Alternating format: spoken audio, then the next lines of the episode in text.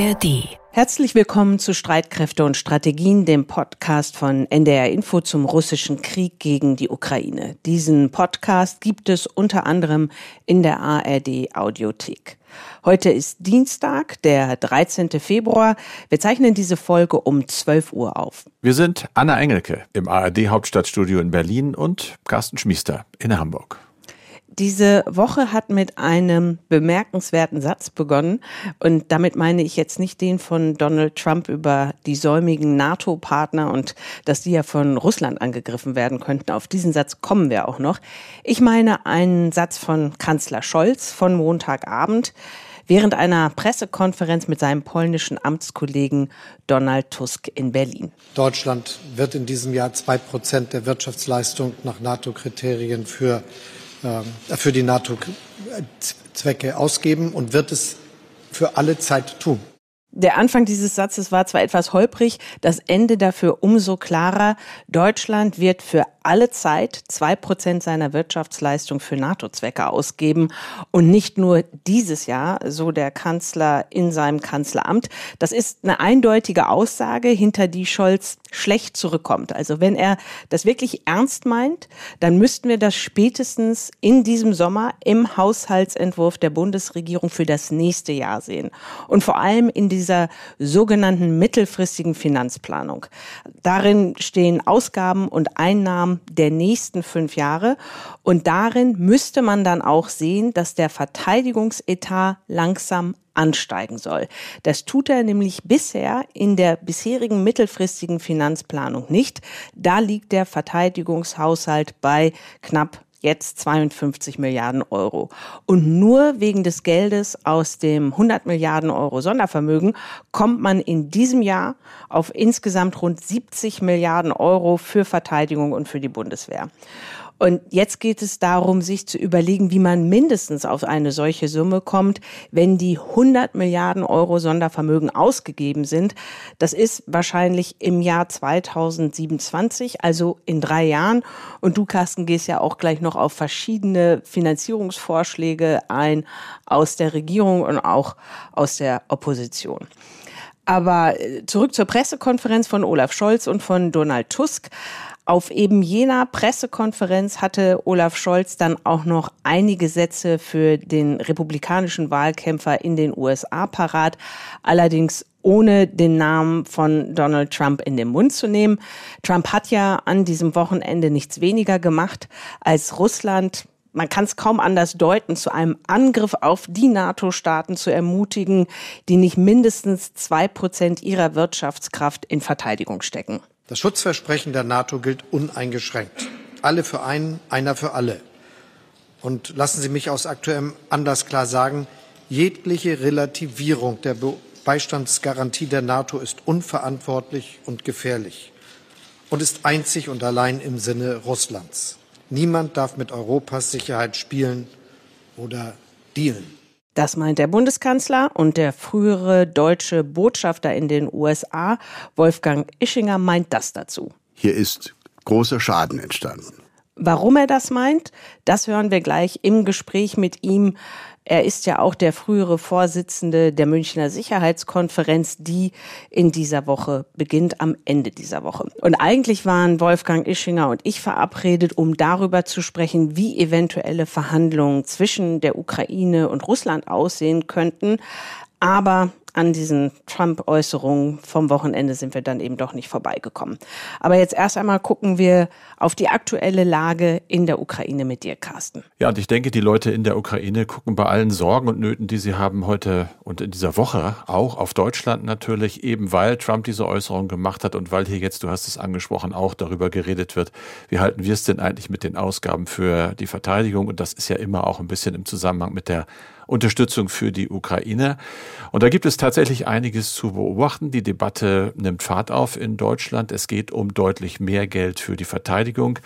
Da habe ich in der Süddeutschen zum Beispiel heute ein Zitat des SPD-Haushaltspolitikers Andreas Schwarz äh, gefunden. Der ist ja bereit, ein neues Modell zu denken und sagt, dass die Verteidigungs- und Zivilschutzausgaben in Deutschland wegen Unsicherheiten in der USA, auch wegen der Bedrohung durch Russland, dauerhaft von der Schuldenbremse ausgenommen werden könnten. Also Schuldenbremse nicht als Ganzes in Frage stellen, sondern eine Ausnahme zu machen. Er hat vorgeschlagen, dass die Mittel für Verteidigung und eben auch Zivilschutz, hatten wir ja auch schon mal als Thema hier im Podcast, der liegt ja auch ziemlich am Boden, da entkoppelt werden sollen. Es müsse dringend investiert werden, auch in mehr Cyberabwehr, in mehr Bunker, mobile Operationssäle, Lazarettversorgung und natürlich in die Bundeswehr. Ein bisschen anders hört sich das äh, bei der Opposition an. Da gibt es ja Roderich Kiesewetter, CDU-Verteidigungspolitiker, der hat gesagt, er könne sich eine Erhöhung des Sondervermögens vorstellen auf bis zu 300 Milliarden, also eine Verdreifachung denn eigentlich. Es müsse dabei aber, wie er sagte, eine Zweckentfremdung des Geldes zum Stopfen von Haushaltslöchern ausgeschlossen werden. Und ganz interessant im Zusammenhang damit vor der von dir ja schon angesprochenen Münchner Sicherheitskonferenz legt jetzt die Unternehmensberatung PwC ein Stimmungsbild zur Verteidigungspolitik vor, das Ergebnis einer Umfrage. Kurz vorweg, die meisten Deutschen wollen tatsächlich eine stärkere Bundeswehr. Diese Studie sagt, dass etwa 68 Prozent der Deutschen dieses Vorhaben unterstützen. 63 Prozent sind allerdings auch der Meinung, dass die im März 22 von Scholz angekündigte Zeitenwende noch nicht bei der Bundeswehr angekommen ist.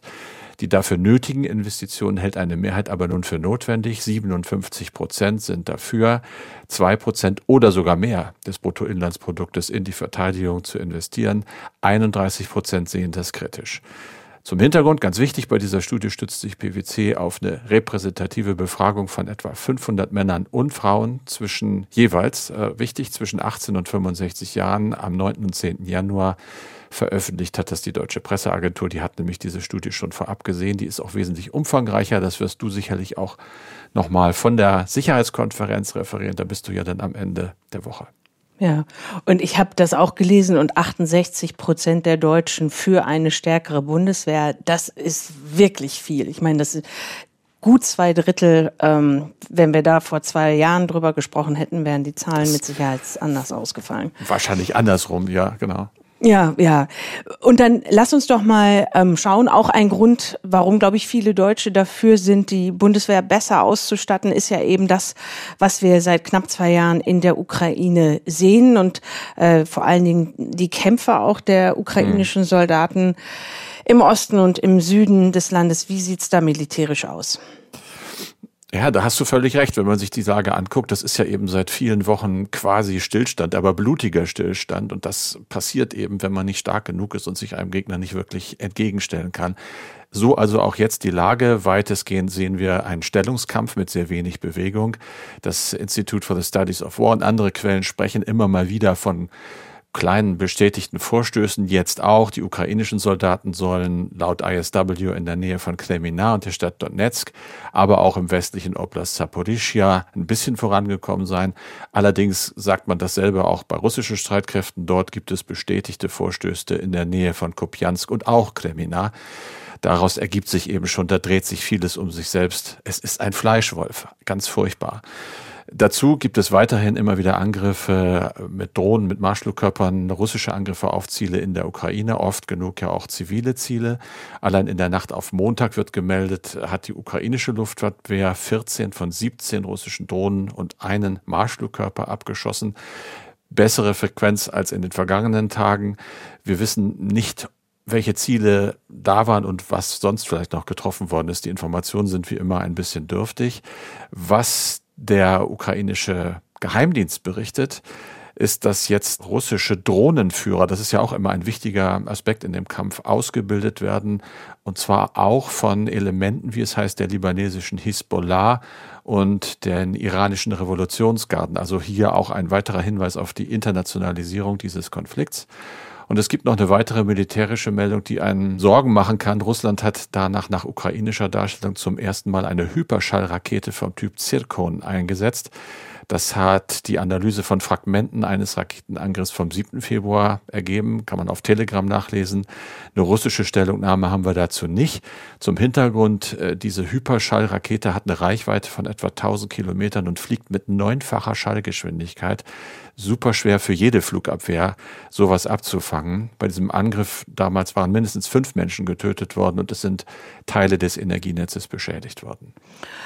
Dann gibt es quasi noch eine schlechte Nachricht aus der Richtung Russlands. Also zumindest gibt es eine ungewöhnliche Aktion aus Moskau gegen einen europäischen Partner beziehungsweise gegen eine europäische Partnerin.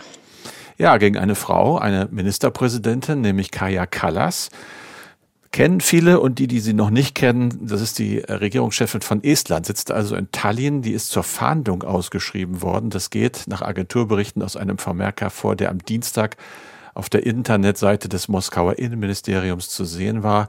Kallas wird danach wegen einer Strafsache gesucht. Genaue Angaben werden nicht gemacht. Aber natürlich ist Kaya Kallas äh, mit Sicherheit Herrn Putin ein besonderes Dorn im Auge, weil sie ganz, ganz klar Position gegen Russland immer wieder bezieht, auch auf EU-Ebene, auch fordernd ist, auch gerade was zum Beispiel äh, die Investitionen von EU-Mitgliedstaaten in die Verteidigung angeht. Estland ist da ein Musterschüler, deutlich über zwei Prozent. Jetzt äh, weiß man eben, dass die äh, Beziehungen zwischen Estland, wo es auch eine große russischstämmige Minderheit gibt, und Moskau besonders angespannt sind. Es drängt sich so ein bisschen der Verdacht auf, dass das so ein kleiner Racheakt ist und möglicherweise erst der Anfang einer Kette von versuchen, westliche Politiker zu diskreditieren, denn vor knapp einem Jahr hat ja der Internationale Strafgerichtshof Haftbefehl gegen Wladimir Putin erlassen. Dann allerdings mit einem konkreten Vorwurf, Putin sei mitverantwortlich für die Deportation ukrainischer Kinder aus besetzten Gebieten nach Russland. Im Fall Kallas also keine genaue Begründung. Ich denke auch, das wird Frau Kallas nicht besonders ernst nehmen. Aber es ist ein Zeichen dafür, gerade auch vor dieser Sicherheitskonferenz, die Zeichen stehen wirklich nicht auf Entspannung oder auch nur auf Annäherung. Da sind große Wände niederzureißen. Vielen Dank, Carsten. Es melden sich ja immer wieder Hörerinnen und Hörer bei uns, die mehr wissen möchten über mögliche Verhandlungen zwischen der Ukraine und Russland. Und deswegen habe ich mich mit einem Mann verabredet, der sich mit Verhandlungen zwischen verfeindeten Parteien auskennt, wie kaum ein zweiter. Es ist Wolfgang Ischinger. Er war unter anderem deutscher Botschafter in Washington und in London von 2008 bis 2022 der Chef der Münchner Sicherheitskonferenz. Herzlich willkommen hier im ARD Hauptstadtstudio in Berlin, Herr Ischinger. Ich freue mich, da zu sein. Bevor wir zum eigentlichen Thema kommen, lassen Sie uns einen Blick in die USA werfen. Das ist ja quasi ihre zweite Heimat. Sie waren Austauschschüler dort. Sie haben zum Teil dort studiert. Sie haben bei den Vereinten Nationen in New York gearbeitet, waren für das Auswärtige Amt zweimal in Washington, zuletzt als deutscher Botschafter von 2001 bis 2006. Jetzt hat sich in den USA am Samstagabend Donald Trump gemeldet. Das ist ja der wahrscheinliche Präsidentschaftskandidat der Republikaner und zwar bei einem Wahlkampfauftritt in South Carolina und da hat er sich kritisch über europäische NATO-Länder geäußert, die seiner Ansicht nach nicht genug für das Verteidigungsbündnis ausgeben. Hören wir uns noch mal an, was Trump gesagt hat. Ein Präsident eines großen NATO-Landes hat mich mal gefragt, wenn wir nicht zahlen und dann von Russland angegriffen werden, würden Sie uns schützen? Ich sagte absolut nicht. Ich würde Russland sogar ermutigen zu tun, was immer sie tun wollen. Ihr müsst zahlen. Trump hat also nichts weniger getan, als Russland zum Angriff auf einen NATO-Staat zu ermutigen. Herr Ischinger, wenn Sie heute noch der Chef der Münchner Sicherheitskonferenz wären, würden Sie dann bei Ihren Begrüßungsworten am Ende der Woche darauf eingehen? Oder würden Sie sich eher achselzuckend denken, wir kennen doch alle Donald Trump? Wir müssen natürlich darüber reden, egal ob es gefällt oder nicht. Die Lage ist in der Tat ernst. Und zwar nicht nur, weil Donald Trump solche Sprüche klopft, sondern weil die Lage heute seit zwei Jahren, seit fast genau zwei Jahren, so ist, dass wir in Europa einen veritablen, richtigen Krieg haben. Das haben wir anscheinend immer noch nicht alle wirklich verstanden, dass die Zeit, in der man sagen konnte, still ruht der See, in Europa herrscht Frieden, die einzige Krise, haben wir, äh, die wir haben, ist die griechische Euro-Krise oder so. Diese Zeiten sind vorbei. Die Lage ist ernst. Und deswegen sind solche Sprüche nicht nur Gift für die transatlantische Gemeinsamkeit, sie führen natürlich leider auch dazu, so stelle ich mir das jedenfalls vor, dass in Moskau nach der äh, Übermittlung dieser Nachricht am vergangenen Wochenende natürlich die Champagnerkorken platzen. Also schöner könnte es ja gar nicht sein aus Moskauer Sicht, als wenn die Amerikaner sich mit den Europäern darüber streiten, ob sie eigentlich noch gemeinsam in einer militärisch-politischen Allianz sein wollen. Mit anderen Worten, hier ist großer Schaden entstanden. Jetzt muss man aber fairerweise eins hinzufügen. Donald Trump, ich gehöre nun wirklich nicht zu seinen Bewunderern, im Gegenteil. Aber Donald Trump hat in ein paar Punkten in seiner Amtszeit ja durchaus nicht Unrecht gehabt. Er hat zum Beispiel sehr frühzeitig uns Deutschen gesagt, ihr macht Unsinn, ihr schadet euch und uns allen mit dieser Nord Stream Pipeline, weil ihr euch zu sehr abhängig macht. Hat er jetzt recht gehabt oder die Nord Stream 2 Befürworter? Fragezeichen. Und er hat im, im gleichen Sinne schon während seiner Amtszeit nicht immer mit solchen drastischen Bemerkungen, genau übrigens wie seine Vorgänger auch, uns Europäer daran erinnert, dass wir in der Tat aus vielen, vielen Gründen mehr tun müssten für unsere eigene Verteidigung und uns nicht einfach sozusagen auf dem Ruhekissen des amerikanischen Schutzes, dessen wir uns jetzt seit fast 70, 80 Jahren sicher zu sein glaubten, äh, einfach auszuruhen. Also das sind nicht illegitime Anliegen aus amerikanischer Sicht. Das Unangenehme ist, dass Donald Trump solche Vorgänge nutzt, um isolationistische Tendenzen in USA zu fördern. Das ist ja sein Programm, America First die Alliierten interessieren mich nicht. Das ist Gift für die transatlantische Allianz, es ist Gift für europäische Sicherheit und deswegen muss man das ernst nehmen. Und wir werden das natürlich in den kommenden Tagen bei der Münchner Sicherheitskonferenz vorwärts und rückwärts durchdeklinieren müssen, um zu überlegen, wie verhindert man, dass für die Allianz insgesamt, für die USA und für uns alle da noch größerer Schaden entsteht, vor allem für die Ukraine. Er ist ja auf äh, den Kern der NATO eingegangen, auf den Beistandsartikel der NATO, Artikel 5 des NATO-Vertrags. Und das ist ja einfach, wenn ein NATO-Staat angegriffen wird, werden alle NATO-Staaten angegriffen. Und diesen Beistandsartikel anzuzweifeln, das ist ja schon ein dickes Ding. Von daher, es ist ein klassischer Trump und er hat auch immer schon gesagt, liebe Europäer, zahlt mehr. Aber diese Qualität scheint mir dann aber doch eine besondere. Was mich besonders ärgert an der Art und Weise, wie er sich übrigens nicht zum ersten Mal zu diesem Thema äußert, ist, er suggeriert seinen amerikanischen Zuhörern, dass das so läuft, dass wir die Europäer in irgendeine amerikanische Kasse einzahlen und die Amerikaner uns im Gegenzug dafür ihren nuklearen und militärischen Schutz gewähren. Das ist natürlich kompletter Blödsinn. Es gibt nicht eine amerikanische Kasse, in die wir einzahlen, sondern es gibt gemeinsame Verpflichtungen der NATO-Mitglieder, so und so viel für ihre jeweilige eigene Verteidigung zu tun. Und in der Tat, da hat Donald Trump, kann mich ja nur wiederholen, da hat nicht ganz unrecht. Wir haben 2014, jetzt genau vor zehn Jahren, bei einem NATO-Gipfel in Wales, damals war Angela Merkel Bundeskanzlerin, damals war Frank-Walter Steinmeier Außenminister, da wurde feierlich die Verpflichtung übernommen und verkündet, dass die NATO-Mitglieder kollektiv und, und jeweils für sich selber sich verpflichten, bis 2024, also bis jetzt, das Ziel anzustreben und zu verwirklichen, zwei Prozent, mindestens zwei Prozent ihres Bruttoinlandsprodukts für Verteidigung auszugeben.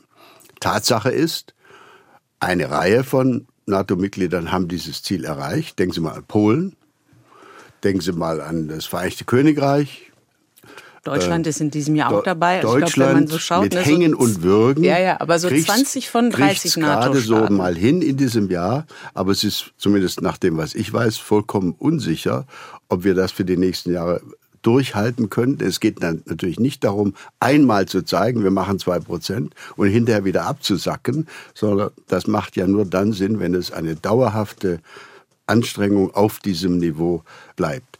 Also das ist eine gemeinsame Verpflichtung. Wir zahlen nicht an die USA, sondern wir müssen uns im Eigeninteresse, nicht weil Donald Trump das möchte oder weil die amerikanische Regierung das fordert, wir müssen uns im eigenen Interesse sicherheitspolitisch wärmer anziehen. Ich denke, das hat inzwischen eine breite Mehrheit in Deutschland auch verstanden, dass es hier aus Moskau leider eine Bedrohungssituation gibt, die auch mir persönlich bis vor wenigen Jahren völlig unvorstellbar schien. Aber wenn man das wörtlich nimmt, und wir müssen es wörtlich nehmen, was äh, Wladimir Putin selbst oder seine Umgebung, sein früherer Interimspräsident Medvedev, was sie äh, mündlich oder schriftlich zu Protokoll geben, das ist schon erschreckend. Denn das deutet darauf hin, dass die russischen Ambitionen sich keineswegs auf die Krim und Donbass beschränken, sondern dass es um die ganze Ukraine geht. Ja, dass es eigentlich darum geht, den alten sowjetischen Einflussbereich in Zentraleuropa, also bis hin nach Polen, bis hin zu den baltischen Staaten, bis hin nach Rumänien, in irgendeiner Weise wiederzugewinnen. Stichwort 1997 hat Putin selbst erwähnt in einem Schriftsatz vor zwei Jahren. 1997, nur damit die Hörer wissen, wovon wir reden, war das Jahr, in dem zum ersten Mal die NATO sich nach Osten erweitert hat. Damals wurde beschlossen, Polen, Ungarn und die Tschechische Republik in das Bündnis aufzunehmen. Und Putin möchte eigentlich eine Lage herbeiführen, bei der sozusagen die Geschichte der letzten fast 20 Jahre nach rückwärts abgewickelt wird. Und das hat's in friedlicher Form eigentlich, soweit ich zurückdenken kann, in der europäischen Geschichte noch nie gegeben, dass man die Dinge rückwärts abwickelt. Die Geschichte entwickelt sich normalerweise nach vorne in die Zukunft hinein. Und deswegen ist das, was wir hier erleben, existenziell hochgefährlich und sehr, sehr ernst. Nun gibt es am Ende der Woche auf der Münchner Sicherheitskonferenz einfach eine gute Gelegenheit. Dort werden sich Staats- und Regierungschefs erwartet, Sicherheitspolitikerinnen und Experten aus der ganzen Welt. Die Hoffnung ist ja auch, dass der ukrainische Präsident Zelensky ähm, dort persönlich anwesend sein wird. Die EU hat jetzt ja es hinbekommen und dieses 50 Milliarden Euro Finanzpaket verabschiedet. Die Milliarden aus den USA, die hängen noch im Kongress fest und es sieht jetzt auch wirklich nicht gut aus. Was kann man jetzt machen? Also was ist Ihre Erwartung an die Konferenz? Ich wünsche mir, ich hoffe sehr, dass von dieser Konferenz, bei der ja die russische Regierung mit Abwesenheit glänzen wird, die sind schon vor zwei Jahren nicht mehr erschienen. Sie sind aber auch nicht eingeladen worden, muss man noch ja, dazu sagen. Ja, es hat aber auch kein Russe bei mir oder bei irgendjemandem aus dem Team angeklopft und gesagt, wir hätten gerne eine Einladung. Also Schweigen im Walde. Aber davon mal ganz abgesehen. Was ich mir wünsche, ist, dass von dieser großen Tagung mit vielen hundert Teilnehmern aus der ganzen Welt ein Signal westlicher Entschlossenheit und, und Selbstvergewisserung ausgeht, dass wir also nicht etwa in Pessimismus verfallen und sagen, das mit der Ukraine sieht aber gar nicht gut aus. Und wenn jetzt der Kongress diese Gelder weiter nicht freigeben sollte, ja, um Gottes Willen, wie geht's denn dann weiter? Nein, ich wünsche mir, dass in München die Europäische Union gemeinsam mit Kanada, den Vereinigten, äh, den, den, dem, dem Vereinigten Königreich, also England, äh, und den USA und anderen interessierten Partnern sich aufrafft zu einem klaren Bekenntnis, wir werden an diesem Satz festhalten, uh, whatever it takes, das sind mhm. jetzt mein, so meine Worte, also so was immer notwendig ist. ist. Wir werden versuchen, das zu tun, um zu verhindern, dass die Ukraine hier sozusagen zu Boden gerungen wird, im wahrsten Sinn des Wortes. Aber wir haben hier bei Streitkräfte und Strategien immer wieder schon mit Militärexperten gesprochen, die letztendlich kritisieren, dass die westlichen Staaten die Ukraine wirklich gerade nur so weit militärisch unterstützen, dass sie nicht verliert, aber nicht mit genügend, um tatsächlich zu gewinnen. Und wir haben auch eine Mail von einem Hörer, Jürgen Schottlock, und der hat dazu Folgendes geschrieben. Das lese ich immer vor. Ein noch leiser Verdacht kommt bei mir auf, dass der Westen allen allen voran die USA und Deutschland, die Ukraine mittelfristig zu Zugeständnissen an den russischen Aggressor bewegen möchte. In der Hoffnung, dass Putin sich mit der Krim und großen Teilen der Südostukraine zufrieden geben kann. Was sagen Sie zu diesem noch leisen Verdacht unseres Hörers? Also diesen Verdacht teile ich in dieser Form nicht. Aber ich persönlich mache mir Sorgen über eine andere Überlegung. Ich glaube, dass man sowohl in Washington wie in Berlin, wie, in, wie es auch in Brüssel und in anderen Hauptstädten äh, aus Moskau die Mitteilung bekommen hat, schon vor zwei Jahren. Also wenn ihr Waffen an die Ukraine liefert, das ist schlimm genug. Aber wenn das dazu führt, dass mit diesen Waffen Russland bekämpft wird, dass der Krieg also nach Russland hineingetragen wird, dann ist das für uns Russland eine rote Linie mit Folgen, die wahrscheinlich nicht im Einzelnen äh, beschrieben worden sind. Ich persönlich, ich habe Sympathie dafür, dass ein Bundeskanzler Scholz und andere westliche Regierungschefs solche Überlegungen ernst nehmen müssen. Niemand möchte, egal ob er Scholz heißt, äh, nicht wahr, oder, oder Macron, niemand möchte in die Geschichtsbücher eingehen als jemand, der mutwillig, fahrlässig hineingestolpert ist in einen großen Krieg, in dem unsere Nation sozusagen aller Dritter Weltkrieg verwickelt werden. Ich habe großes Verständnis für diese Sorge. Aber, jetzt kommt meine Gegenüberlegung. Ich habe den Eindruck, dass wir, sprich der Westen, keineswegs nur die Bundesrepublik Deutschland, dass wir auf diese russischen roten Linien eben mit großer Vorsicht reagieren und dass wir eigentlich die Chance, zumindest bisher verpasst haben, den Spieß mal rumzudrehen. Ich sage mal, wie das aussehen könnte. Man könnte der russischen Seite Folgendes mal mitteilen. Also seit Monaten stellen wir fest, dass ihr ohne Unterschiede zu machen, zivile Ziele in Kharkiv, in Kiew, äh, in verschiedenen anderen ukrainischen Städten beschießt, mit einer inzwischen unzähligen Zahl von zivilen Opfern. Hiermit sagen wir euch Folgendes. Noch einmal ein solcher absichtlicher Beschuss ziviler Ziele und wir werden am nächsten Tag Waffenkategorien an die Ukraine liefern, die wir bisher nicht geliefert haben. Mit anderen Worten, ihr Moskau habt es in eurer Hand, ob es auf diesem Niveau der Auseinandersetzung bleibt oder ob ihr die Eskalation wollt.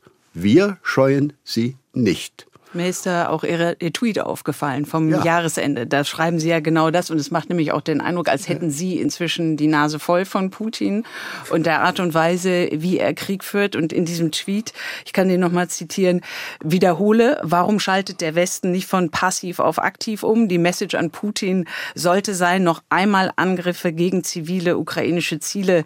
Dann wird am nächsten Tag zum Beispiel Taurus geliefert, your choice. Also warum bleiben wir Moskau gegenüber aber so reaktiv schreiben Sie Bad Strategy. Tougher mit Putin umgehen, sehen Sie das denn irgendwo?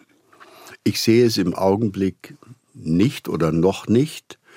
Ich hatte die Erwartung, dass Olaf Scholz möglicherweise von seinem Washington-Besuch zurückkommt, gemeinsam gestärktem Rückgrat. Wie wollen wir jetzt weiter vorgehen?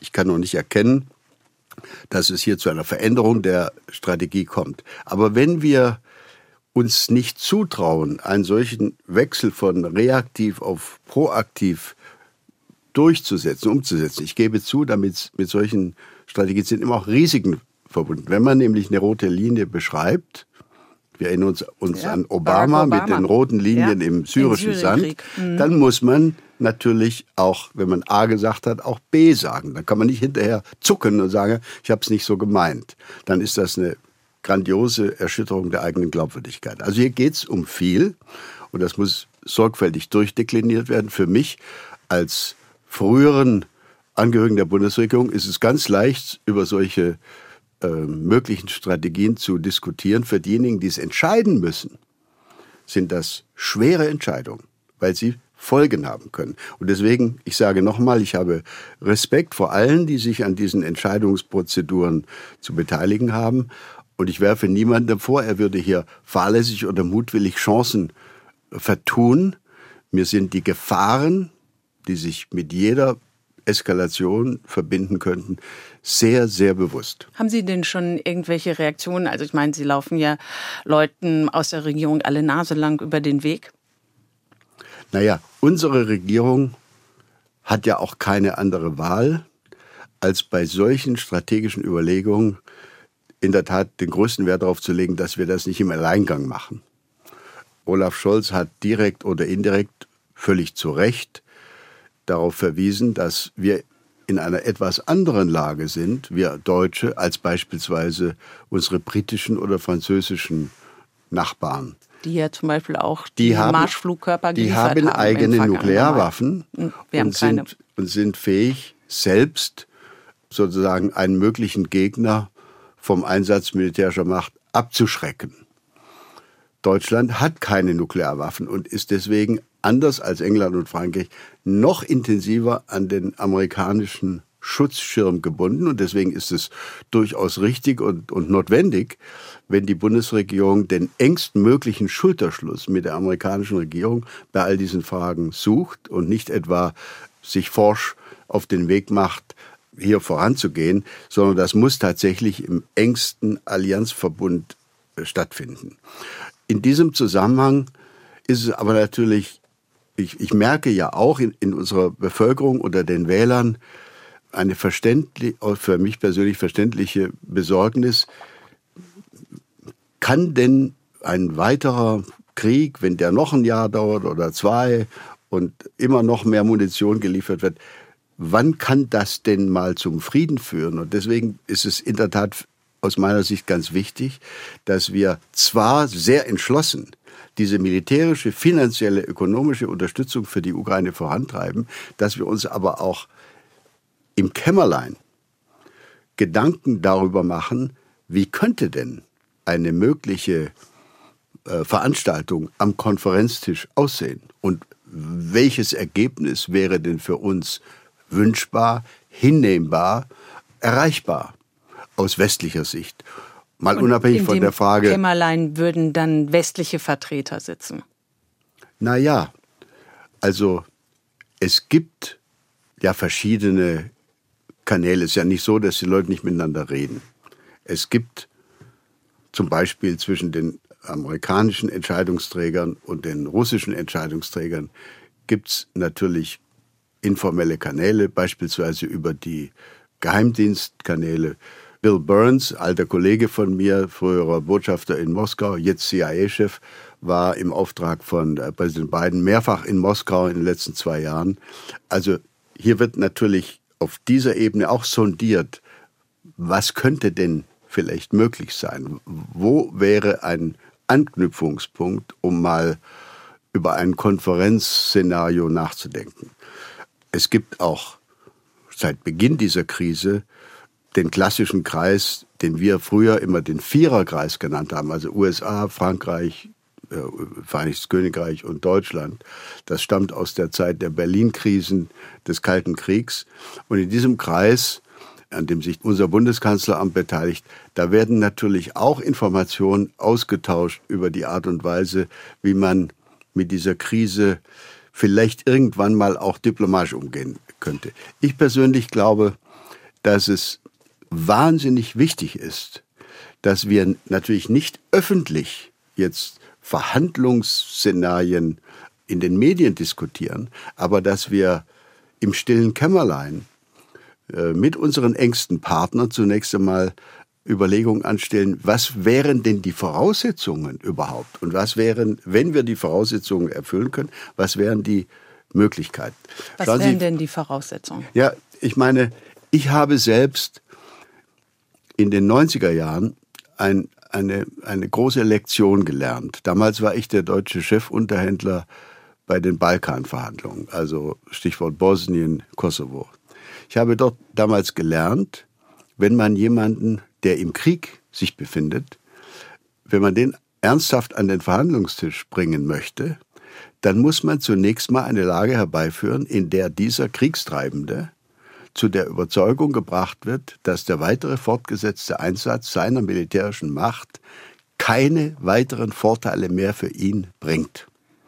Das ist damals, 1995, zwar sehr mühselig, aber es ist am Schluss gelungen, weil man dem dem Angreifer Milosevic, Serbien, vor Augen führen konnte, egal wie, wie lange du das weitertreibst, äh, wir werden es nicht zulassen und du, äh, äh, du wirst diese, diese Schlacht verlieren. Deswegen, lieber Freund, komm lieber an den Verhandlungstisch, dann kannst du vielleicht das, was du jetzt hast, halbwegs über die Runden retten.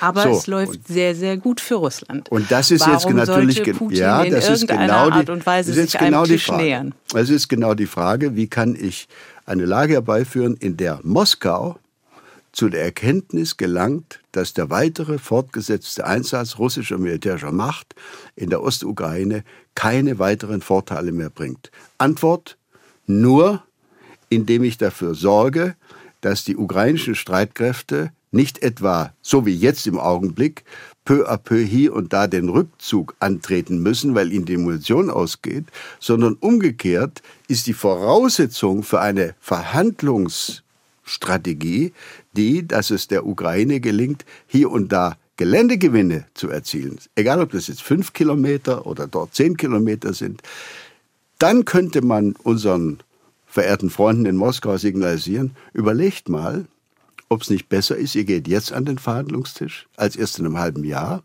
Denn im halben Jahr habt ihr vielleicht nochmal 100.000 Quadratkilometer verloren. Aber danach sieht es ja überhaupt nicht Leider aus. nicht.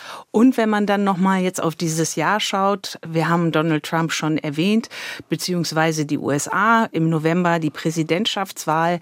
Warum sollte Putin sich einen Millimeter gerade bewegen? Es läuft an der Front sehr gut für ihn. Wir im Westen zucken.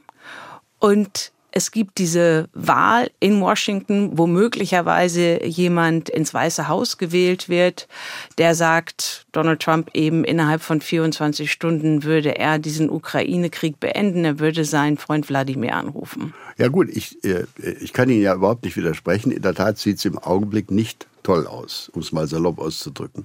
Aber man darf nicht vergessen, äh, es wachsen auch auf russischer Seite die Bäume nicht in den Himmel. Jetzt will ich mal auf einen ganz wichtigen Punkt hinweisen. In unserer Öffentlichkeit ist weithin unbekannt, dass die kombinierte Wirtschaftskraft der Europäischen Union plus USA plus Kanada plus England irgendwo zwischen dem 20-fachen und dem 25-fachen der russischen Wirtschaftskraft liegt. Mit anderen Worten, wenn wir wollten, könnten wir natürlich die russische Seite jederzeit totrüsten bis zum geht nicht mehr. Wir könnten mehr Panzer, mehr Munition, mehr Artillerie, mehr Flugzeuge, mehr Schiffe produzieren, als denen jemals es möglich sein könnte. Ja, das 20-fache. Und man darf vielleicht auch einen kleinen Blick in die Geschichte des 20. Jahrhunderts werfen. Wenn wir uns heute die Frage stellen, der letzte große Krieg, das war der Zweite Weltkrieg, wie ist der eigentlich gewonnen und verloren worden? Dann werden manche Deutschen sagen, naja, Stalingrad, da hat die deutsche Wehrmacht eine krasse Niederlage erlitten. Die Japaner werden sagen, Hiroshima, da haben die uns mit der Atombombe niedergezwungen. Das ist alles nicht falsch. Aber der eigentliche Grund, wie der Zweite Weltkrieg gegen das damalige Nazi-Deutschland und gegen Japan gewonnen wurde, liegt in der Tatsache, dass ab 1943 die USA alleine pro Tag, pro Woche, pro Monat mehr Rüstungsgüter zu produzieren in der Lage waren, als alle sämtlichen anderen Kriegsteilnehmer auf beiden Seiten zusammengenommen. Mit anderen Worten, die USA haben die Welt so versorgt mit Rüstungsgütern, die Russ, also die Sowjets, aber auch ihre anderen Alliierten, um von ihrer eigenen Armee mal ganz äh, abzusehen, dass dieser Krieg gewonnen werden konnte. Und wir haben leider, das ist der Vorwurf, den ich weder unserer Regierung noch dem ganzen westlichen Bündnis noch insbesondere der EU ersparen kann, wir haben es verschlafen. Ich habe vor einem Jahr, im März, wenn ich es recht erinnere, mal versucht ein bisschen zu provozieren, indem ich den Begriff der Kriegswirtschaft in die Diskussion geworfen habe. Einfach mal, um mal aufzuwecken. Dann ging ein großes Geheul los. Ja, wie kann man nur Kriegswirtschaft? Das ist ja sozusagen aus dem Sprachgewort der 40er Jahre. Ja, jetzt stand heute, Mitte Februar 2024, fangen tatsächlich unsere Regierungen an, auch unsere, leider ein Jahr oder anderthalb Jahre zu spät, sich mit der Frage zu befassen, müssen wir tatsächlich als Regierungen hier Vorgaben geben, wie viel Munition in den nächsten fünf oder zehn Jahren von uns abgenommen wird, sodass die betreffenden Firmen nicht ins Blaue hinein planen und investieren müssen, sondern dass sie die Sicherheit haben, ihre Produkte werden ihnen dann auch abgenommen werden. Sonst wird ein Unternehmen, das Aktionäre hat, solche Investitionen nicht machen wollen. Und deswegen ist hier eine Prioritätensetzung leider erforderlich. Ich sage das ja gar nicht gerne, aber wenn wir jetzt glauben, wir können weiter über sozusagen das Deutschland-Ticket und die Genderfrage unsere politischen Energien vergeben, dann verkennen wir die zentrale Herausforderung, die dieser Krieg an uns stellt. Wenn die Ukraine hier in die Knie gezwungen wird, dann prophezeie ich, wird es nur ein, zwei, drei Jahre dauern, bis wir vor der Frage stehen, ob wir möglicherweise nicht zwei Prozent des Bruttoinlandsprodukts für Verteidigung, sondern vielleicht drei oder gar vier Prozent ausgeben müssen.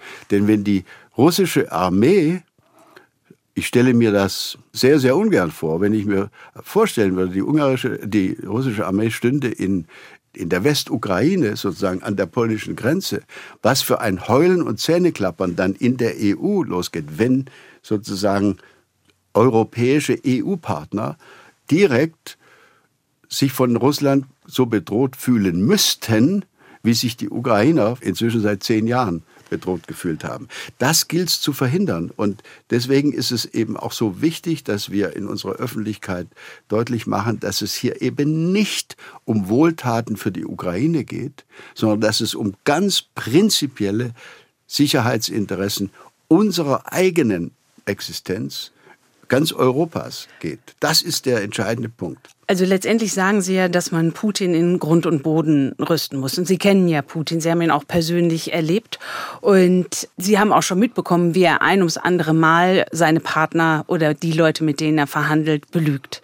Wie soll man denn dann mit Putin umgehen? Sie sind ja auch derjenige, der sagt, Vertrauen ist die Währung in der Diplomatie.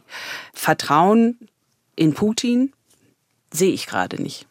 Ich glaube in der Tat auch nicht, dass wir nach all dem, was passiert ist äh, mit Putin, nach all den gemachten Erfahrungen, die Frau Merkel, die, die ganze Allianz, die die USA mit ihm äh, gemacht haben, dass man hier sozusagen vertrauensvoll ein Handshake vornimmt und davon ausgeht, das läuft jetzt schon. Nein, hier gilt der Grundsatz, der stammt aus dem Bereich der Rüstungskontrolle.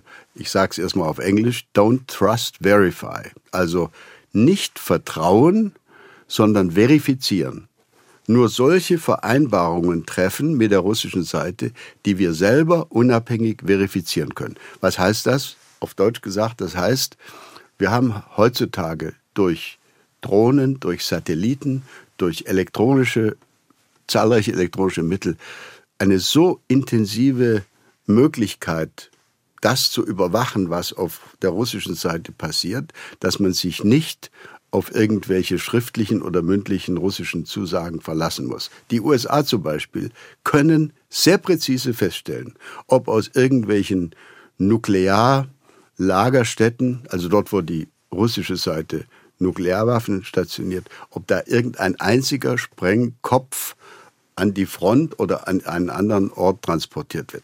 Das lässt sich verifizieren. Da muss man sich nicht auf Moskauer Zusagen verlassen. In diesem Sinne, glaube ich, können wir in nicht in allen Bereichen, aber in vielen Bereichen schon Vereinbarungen mit Moskau treffen, gerade auch im Bereich der Rüstung, der Verteidigung und so weiter, soweit diese Vereinbarungen verifizierbar sind, soweit wir selber nachprüfen können, ob die sich an die Vereinbarung halten. Aber solche Verhandlungen liegen in weiter Ferne, oder? Leider ja. In wie weiter Ferne?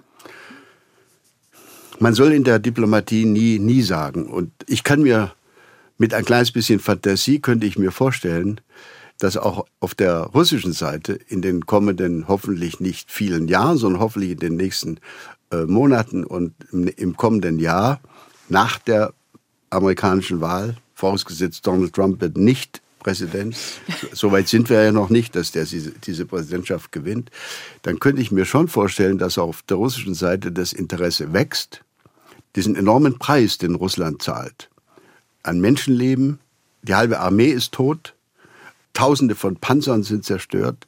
Russland hat, die Ukraine natürlich auch, aber Russland hat gewaltige, gewaltige Verluste erlitten. Und die wirtschaftlichen Auswirkungen, die Sekundärauswirkungen, die machen sich ähnlich wie bei manchen Krankheiten im menschlichen Körper erst nach einiger Zeit wirklich bemerkbar. Also mit der russischen Wirtschaft wird es weiter dramatisch und immer dramatischer bergab gehen. Schon jetzt ist in Russland fast jeder zweite intelligente IT-Ingenieur längst im Ausland.